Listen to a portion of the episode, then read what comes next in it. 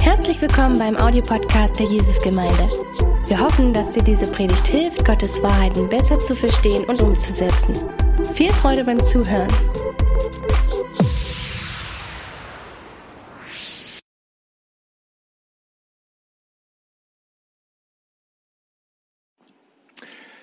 Ich bin in die Schule gegangen in Südafrika, wo ich herkomme.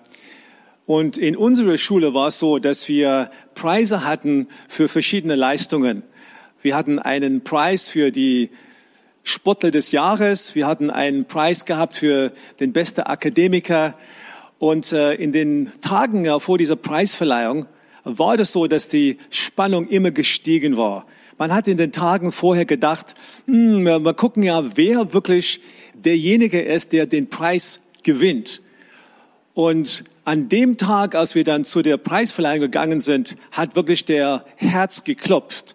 Und besonders, wenn du vielleicht die Idee hattest, vielleicht bin ich heute ein Gewinner.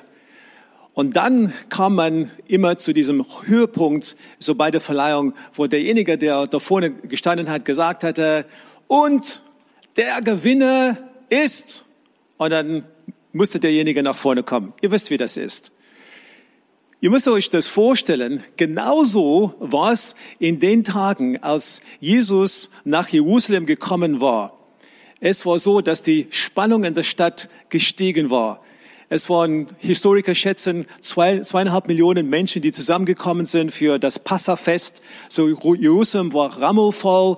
Es gab die Einwohner, es gab die Pilger. Sie waren alle zusammen auf einem Haufen und jeder hat einfach die Frage gehabt, wird der Herrscher, wird der König Jesus heute zum Herrscher gewählt werden? Wird er wirklich die Macht ergreifen? Und das ist unsere spannende Geschichte heute. Wir sind an einem Sonntag, eine Woche vor Ostern. Und das ist Palmsonntag. Und das ist die sogenannte Anfang der Karwoche. Und wir lesen in unserer Bibel heute aus Johannes äh, Kapitel 11 und äh, Bibelvers 55. Hier steht, es waren nur noch wenige Tage bis zum Passafest. Schon waren viele Leute vom Land in Jerusalem eingetroffen, um noch vor dem Fest die vorgeschriebenen Reinigungshandlungen vollziehen zu können. Sie wollten Jesus sehen. Und als sie im Tempel, im Tempel miteinander, miteinander redeten, fragten sie sich gegenseitig, was meint ihr? Wird er zum Passafest kommen? Die obersten Priester und Pharisäer hatten mittlerweile öffentlich verkündet, dass jeder, der Jesus sah, ihnen sofort Meldungen machen müsse, damit sie ihn verhaften könnten. Ja, ihr merkt, die Spannung ist wirklich dann zu spüren. Es liegt einfach in der Luft. Was wird passieren? Das äh, ist der, so die Spitze von den drei Jahren, wo Jesus seinen aktiven Dienst auf dieser Welt dann hatte. Und er kam einfach zu dieser letzten Woche. Und jetzt ist die spannende Frage, was passiert? Was passiert jetzt?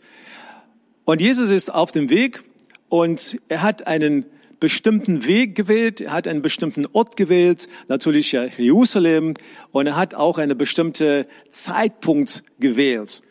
Und jetzt kommt er und er ist bald in der Stadt. Und unsere Geschichte fängt an Ende dieser Kapitel 11. Und äh, ich möchte drei Dinge anschauen, wo wir sehen werden, dass Jesus Christus tatsächlich der König ist, dass er wirklich der, der Herrscher ist, der, der Königsherrscher, der, derjenige ist, der den von Gott gesandt ist auf diese Erde. Und unsere Geschichte fängt an in Johannes Kapitel 12, Vers 1. Sechs Tage vor Beginn der Passafeierlichkeiten kam Jesus nach Bethanien, in die Heimatstadt von Lazarus, jenes Mannes, den er von den Toten auferweckt hatte. Dort wurde er zu seinen Ehren ein Festessen gegeben. Martha bediente die Gäste und Lazarus saß mit ihm am Tisch. Da nahm Maria ein zwölf Unzen fassendes Fläschchen mit kostbarem Nadelöl, salbte Jesus mit dem Öl die Füße und trocknete sie mit ihrem Haar. Der Duft des Öls erfüllte das ganze Haus. Und dann lesen wir, dass Judas sie kritisiert hatte, hat gesagt, warum hast du nicht das Parfum verkauft und wir hätten das Geld den armen Menschen geben können? Aber Jesus hat sie einfach in Schutz genommen und hat Folgendes gesagt, lass sie, Vers 7, sie hat es als Vorbereitung für mein Begräbnis getan. Die Armen habt ihr immer bei euch, aber ich werde nicht mehr lange bei euch sein. Maria, das ist die Schwester von Lazarus und sie erkennt seinen Wert. Sie bringt einfach die Flasche, das ist ein Parfum von einem Wert, heute, heute umgerechnet von ungefähr 30.000 Euro. Und sie nimmt diese Flasche und sie gießt das über Jesus. Sie sitzt an seinen Füßen und sie macht das. Und was sie damit tut, ist, dass sie ihn segnet für seine Beerdigung, segnet für diese Begräbnis, die kommt. Sie weiß es nicht. Sie weiß nicht, dass es kommt, aber Jesus erkennt das. Und was sie damit tut, ist, dass sie sagt, dieser Mann und sein Tod, das ist das Wertvollste, was uns jemals passieren könnte. Er ist derjenige, dem ich dann alles gebe, weil ich merke, was für einen Wert er hat. Alles, was ich gespart habe, alles, was ich zusammengelegt habe, alles, was ich bin, ich kniee vor ihm und ich gebe ihm das Ganze. Und damit hat sie das ausgedruckt, um, das, um den Wert von 30.000 Euro. Darum geht's nicht. Was hier ausgedruckt wird, ist, dass der Tod von Jesus Christus für uns ein unbeschreiblicher Wert hat. Das ist etwas Wunderbares für uns. Und das ist ein Vorschau auf das, was kommt. Was spricht für ihn sonst als König? Was ihm sonst als König spricht, ist das nächste Ereignis auf seinem Weg in die Stadt. Und er wird anerkannt für seine Fähigkeit, Wunder zu wirken. In Johannes Kapitel 12, Vers 9 steht, als die Leute erführen, dass Jesus dort war, kamen sie scharenweise herbei, um nicht nur Jesus, sondern vor allem Lazarus zu sehen, den Jesus von den Toten auferweckt hatte. Daraufhin beschlossen die obersten Priester auch Lazarus umzubringen, denn seinetwegen waren viele Leute von ihnen abgefallen und glaubten nun an Jesus. Und ein paar Bibelverse weiter, Vers 17, die Leute in der Menge, die gesehen hatten, wie Jesus Lazarus aus dem Grab ins Leben zurückgerufen hatte, erzählten den anderen davon. Es war ein, ein Gespräch in der Menge. Das war der Hauptgrund, warum so viele ihm entgegenzogen, weil sie von diesem großen Wunder gehört hatten, dass er es getan hatte. Da sagten die Pharisäer zueinander, so bewirken wir nichts. Seht doch, die ganze Welt läuft ihm nach. Und ich meine, man kann das auch verstehen. Was sie davon reden, ist, dass jemand in ihrer Nähe ist, der eine Person aus dem Toten auferweckt hat. Jemand ist da und er hat jemand, der vier Tage tot war. Die Geschichte hatten wir letzte Woche gehabt. Auferweckt. Und natürlich würdest du und würde ich dann sagen, hey, ich möchte den Mann begegnen. Ich möchte mit diesem Mann mich austauschen. Wo ist er? Kommt er? Und ich würde ganz genau wissen, wie das alles passiert war. Man muss sich das vorstellen. Und dann Jesus auch dazu, das ist natürlich ein Gespräch für die Stadt. Und in diesem Moment, wo die Menschen gemerkt haben, was für ein Wunder und was Jesus tun könnte oder konnte, haben sie gesagt, das ist wirklich König. Und ich meine, wer sonst als Jesus könnte sowas tun? Es hat einfach seine, seine Königsanspruch, seine Königsherrscheranspruch äh, unterstützt. Was spricht sonst für ihn als König? So, sein Einzug in die Stadt. Sein Einzug in die Stadt wurde von der Menge bejubelt. In Johannes Kapitel 12 lesen wir, am nächsten Tag verbreitete sich die Nachricht, dass Jesus auf dem Weg nach Jerusalem sei. In der ganzen Stadt. Scharen von Menschen, die zum Passafest gekommen waren, hielten Palmzweige in, den Händen und zogen die Straße hinunter ihm entgegen. Dabei riefen sie, Gelobt sei Gott, Gepriesen sei, der im Namen des Herrn kommt. Heil dem König Israels. Jesus fand einen jungen Esel und setzte sich drauf. Damit erfüllte er die Prophezeiung der Heiligen Schrift. Fürchte dich nicht, Volk Israel. Sieh, den oder dein König kommt. Er sitzt auf einem Eselsfohlen. Damals erkannten die Jünger noch nicht, dass sie sich mit einer Weissagung, hier mit einer Weissagung erfüllte. Doch nachdem Jesus verherrlicht worden war, erinnerten sie sich daran, wie diese Schriftstelle sich von ihren eigenen Augen erfüllt hatte. Für diejenigen, die sagen, ist Jesus wirklich der Herr? Ist Jesus wirklich der König? Ist oder sind die Prophetien der Vergangenheit ein ganz großes Indiz für uns? Für mich war das so. Für euch kann es genauso sein. Und hier erfüllte sich eine Prophetie, die von dem Prophet Zachariah 500 Jahre vor Christus gegeben wurde, dass er auf einem Esel in die Stadt Jerusalem kommen würde und dass die Menschenmenge ihm zujubeln würde. Und das ist dann tatsächlich passiert. Wer hätte das organisieren können? Auch wenn man ja von der Prophetie gewusst hätte, wer hätte man das organisieren können? Die anderen Menschen haben das getan. Palmzweige in der Hand gehabt. Du bist ein König. Wir jubeln dir zu. Es ist einfach eine, eine Handlung, die man nur macht jetzt für einen richtigen König. Und sie haben die Erwartung gehabt, dass er wirklich der König wird. Sie haben gedacht, das ist unser König, das ist unser lang erwarteter äh, äh, König. Er wird einfach auf den Thron kommen. Und man sieht mit ihrer Handlung, was sie gedacht haben. König von Israel, gepriesen sei der, der im Namen des Herrn kommt. Und natürlich ist für uns ganz wichtig, dass Jesus auf einem Esel war. Ich meine, ein, ein König, Herrscher, der wäre auf einem Pferd gekommen. Jeder, der auf dem Pferd sitzt, ist wirklich der, der sagt, ich gehe in den Kampf ein, ich werde gewinnen. Und man könnte denken, Jesus möchte oder wollte das auch dann ausstrahlen. Nein, aber er macht es ganz anders. Er kommt auf dem Esel. Esel ist, eine, ist auch ein Königsreittier gewesen, aber jemand auf einem Esel, das ist einer, der vielmehr sagt, ich komme, um Frieden zu stiften. Ich komme als König des Friedens. Das ist eine ganz andere König. Ich kann mir vorstellen, dass die Jünger wirklich verwirrt waren in dem Moment, weil Jesus zuerst dann diese Anbetung, diese Zujubel der Menge angenommen hatten und hatte und dann sagt er, aber ich komme auf dem Esel. Ich werde nicht die Königsherrschaft in meiner, in, in, in, meiner, in meiner Hand ergreifen. Ich werde nicht mit Macht meine Königsherrschaft ausüben. Und äh, das wäre das, was sie eigentlich erwartet hätte. Er ist ein ganz andere Art König. Ganz anders als das, was das Volk erwartet hatte. Und Jesus vermittelt hier, äh, ich habe keine politischen Ziele. Er wählt den friedlichen Esel aus. Fazit zu diesem Zeitpunkt, er wird im Voraus als König für seine Begräbnis gewürdigt. Seine Kraft als Wunderwirker wird bestätigt von der Menge. Er wird angepriesen als König in Israel. Sein Königsanspruch wird bestätigt.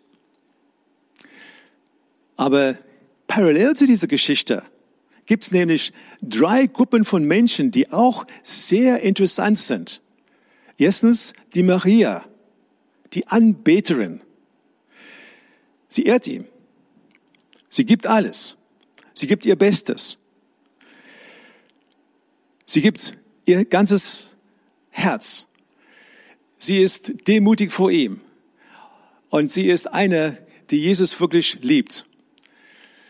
Dann kommen wir zweitens zu den Pharisäer, zu der Sadduzier, zu diesen Leuten, die Feindschaft hatten mit Jesus. Und stattdessen, dass sie diesen, den Lazarus dann angeschaut haben und gedacht haben, vielleicht könnte der Jesus Messias sein, lehnen sie das ab und wollen ihm lieber sogar töten, als ihre Herzen öffnen. Schade. Aber ich glaube, dass es auch auf dieser Erde dann Menschen gibt, die genau das tun heute noch. Und dann die dritte Gruppe, das ist die Volksmenge. Und die Volksmenge, das ist eine Menge von Menschen, sie haben Jesus zugejubelt und waren total für ihn, haben sich begeistert gezeigt, dachten, Jesus, du bist einfach klasse. Wir haben Palmzweige in der Hand. Wir sagen, du bist der Sohn Gottes. Aber in dem Moment, als es wirklich darauf ankam und sie mussten dann entscheiden, wirklich bei ihm zu sein, sind, sind sie dann nichts mehr zu finden. Sie sind einfach weg.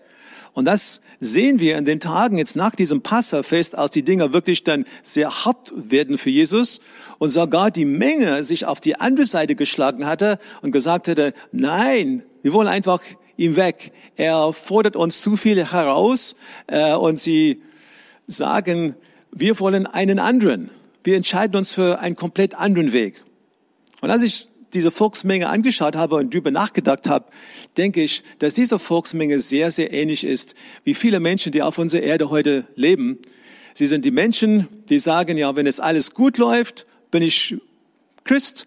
Und wenn es ein bisschen schwieriger wird, wenn meine, wenn meine Sicherheit so angetastet wird, wenn äh, es ein, eine Krise gibt, wenn es eine Pandemie gibt, wenn äh, ich merke, dass das Leben ein bisschen schwer wird, wenn mein Wohlstand angetastet wird, oh, dann bin ich kein Christ mehr.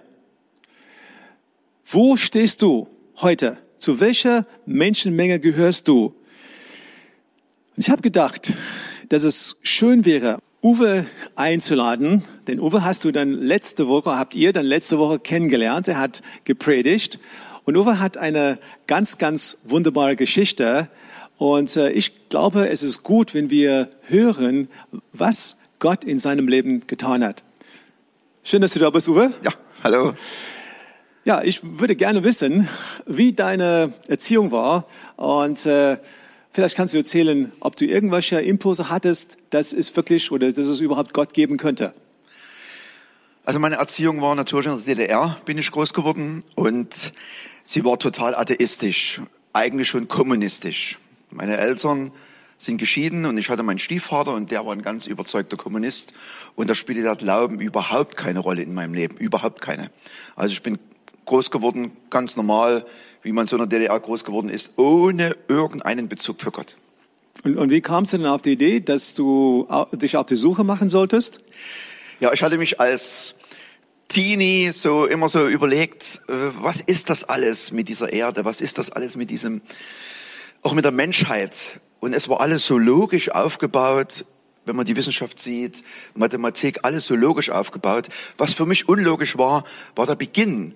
Also ich konnte mir einfach nicht vorstellen, dass aus nichts mal nichts, mal nichts, ein bisschen Zeit, ein Knall mhm. und dann ja. ist plötzlich alles da. Ja. Das war für mich so unlogisch und ja. da habe ich gedacht, was könnte der Auslöser gewesen sein, dass überhaupt das alles entstanden ist. Und äh, wie, wie hast du dann herausgefunden, wie bist du auf den Weg gekommen, dass überhaupt der, der christliche Glaube vielleicht der wichtige oder der richtige Weg wäre? Ja, da war ein Mann für mich ganz entscheidend, der war schon gestorben zu dem Zeitpunkt, nämlich Albert Einstein, der schlauste Mann des vorigen Jahrhunderts. Ja. Und ich habe äh, Bücher über ihn gelesen, also nicht von ihm, das hätte ich wahrscheinlich nicht verstanden, aber über ihn. Und er hat am Ende seines Lebens gesagt, wie viele andere dann auch, Juliette Curie und andere, dass am Ende seines Lebens hat er gesagt, ich weiß, dass alles ein Schöpfer gemacht hat. Und als ich diesen Satz gelesen hatte in seiner Biografie, habe ich gedacht, jetzt ist der arme Albert mhm. Einstein dement geworden.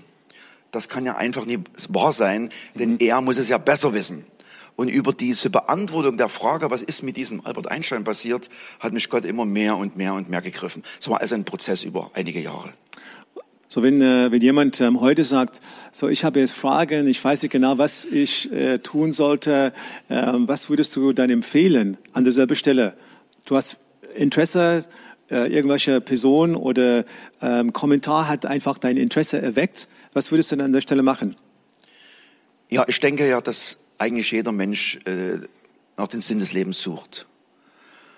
Bei manchen ist es die Familie, bei manchen ist es die Arbeitsstelle, bei manchen ist es das Auto, bei manchen ist es, sind es die Finanzen. Hm. Aber ich habe natürlich auch festgestellt, dass all das natürlich keine, keinen Sinn des Lebens darstellt, wenn es auch so ganz wichtig ist oftmals. Denn gerade mit den Finanzen, du kannst ja zwar mit viel Geld ein goldenes Bett mhm. kaufen, aber mhm. den Schlaf kann dir nur Gott schenken. Ja. Und ich denke, dass dieses Fundament, mhm. der, der dir den Schlaf schenken kann, ja. das lohnt sich, ihn zu suchen. Ja. Und dann warst du auf der Suche und dann kamst du natürlich immer näher an diese Entscheidung, Christus oder, oder nicht Christus. Was war dann zum Schluss ja der Auslöser? Ja, das ging immer so ganz schrittweise, dass ich gedacht hatte, okay, wenn das der Albert Einstein so sieht oder wenn das so gesehen werden kann, dann kann ich mir schon vorstellen, dass er doch nicht ganz so dement war, wie ich mir angenommen hatte. Und immer weiter. Und irgendwann war dann ein Punkt, das war 1987, ein Punkt erreicht, Anfang Dezember 87, dass ich in meinem Herz gespürt habe, es ist wirklich so, es gibt Jesus Christus, es gibt den allmächtigen Gott. Und ich weiß auch, dass er, Jesus, für mich ans Kreuz gegangen ist. Hm. Ich wäre für mich selber nicht ans Kreuz gegangen, weil ich mich kenne. Und er ist für mich ans Kreuz gegangen, ja. weil er mich kennt. Ja. Und dann hast du dann äh, so ein einfaches Gebet gesprochen und ihm in dein Leben eingeladen. Habe ich ein Gebet gesprochen, ihn in mein Leben eingeladen und dann ging es das richtig los. Und was, was, was, was meinst du richtig los? Ja. ja, es ist natürlich eine Veränderung. Plötzlich sind andere äh, Prioritäten in meinem Leben äh, wichtig geworden. Und dieses Gebet ist der Anfang, aber dann hatte ich gemerkt, dass mich Geschwister aus äh, der Gemeinde an die Hand genommen haben, mir vieles gelernt, vieles gezeigt. Und so bin ich immer mehr hineingewachsen und mhm natürlich, jetzt bin ich froh und glücklich, dass ich diesen Weg gegangen bin. Und, äh, und wie wurde das aufgenommen in deinem Familienkreis? Ja, meine Eltern waren ein bisschen sauer auf mich damals.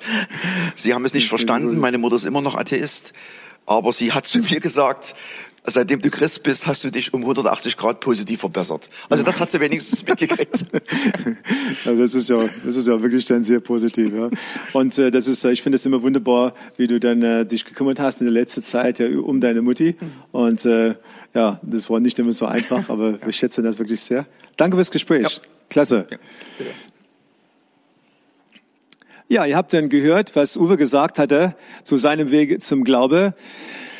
Und vielleicht bist du auch auf diesem Weg und ich möchte euch ermutigen, nicht stehen zu bleiben, sondern wirklich euch auf den Weg zu machen, herausfinden, öffne dein Herz und gleich zum Schluss werde ich für euch beten und du kannst nachbeten und Jesus in dein Leben einladen. Bevor ich das tue, vielleicht ein paar Fragen, damit wir die Predigt zu Ende bringen. Ein paar Fragen an euch. Jeder, der von uns betet irgendwas an. Wir beten irgendwas an. Wen oder was betest du an jetzt? Gute Frage. Überleg das. Ich denke nicht, dass wir alle als Christen schon auf dem richtigen Weg sind. Unsere Wege haben sich verändert, unsere Haltungen, sie haben sich verändert. Wir sind noch nicht, noch nicht angekommen. Aber gute Frage für jede von uns. Zweitens, zu welcher Gruppe gehörst du? Bist du die echte Anbeterin wie Maria?